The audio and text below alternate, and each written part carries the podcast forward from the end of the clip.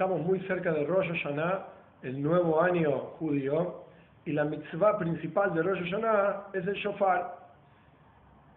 Voy a explicar brevemente las leyes más importantes del shofar, sin toda la discusión y sin las diferentes opiniones, simplemente para saber el mejor de los casos, cuál es la mejor manera de hacerlo y qué es lo que uno debería esperar de escuchar el shofar en la sinagoga en Rosh Hashanah.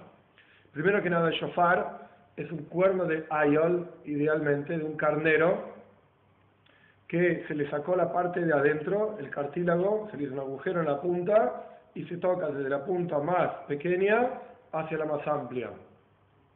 En el shofar hay tres sonidos. Tequia es un sonido amplio, Shvarim es un sonido más pausado y Trua es un sonido muy pausado. Tequia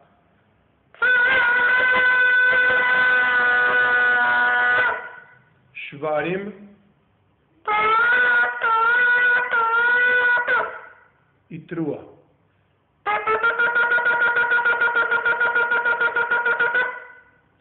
Nuestros sabios tienen una duda sobre exactamente cómo es una trua.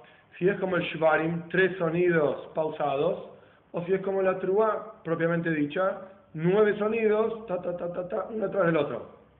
Por eso nuestros sabios dijeron, para cumplir con todas las opiniones y no quedarse con la duda, lo que se escucha en la sinagoga es tequía, un sonido amplio, shvarim, trua, tequía, tequía, shvarim, tequía, tequía, trua, tequía.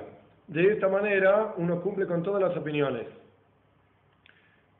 En sí hay diferentes costumbres, pero la costumbre en Jabal es que uno escucha el shofar 130 voces en la sinagoga, 30 veces la mitzvah específicamente escuchar el shofar, 30 veces el musaf, durante la plegaria del musaf adicional de Rosh Hashanah propiamente dicha, 30 veces en la repetición de la plegaria del musaf, 10 veces más en el medio de un Kadish, y después 30 veces más, como dicen nuestros sabios, para confundir al Satan, para confundir a aquel que juzga al pueblo judío en el día de Rosh Hashanah, que no sepa exactamente cuándo es que el pueblo judío hizo chuva, se arrepintió y se acercó a Dios, porque este es el asunto de Rosh Hashanah, que nosotros nos acerquemos a Dios, lo nombremos a Dios como rey por sobre nosotros, y como enseñaron nuestros sabios en la época en que se nombraban reyes, se hacía sonar el shofar para nombrar a un rey.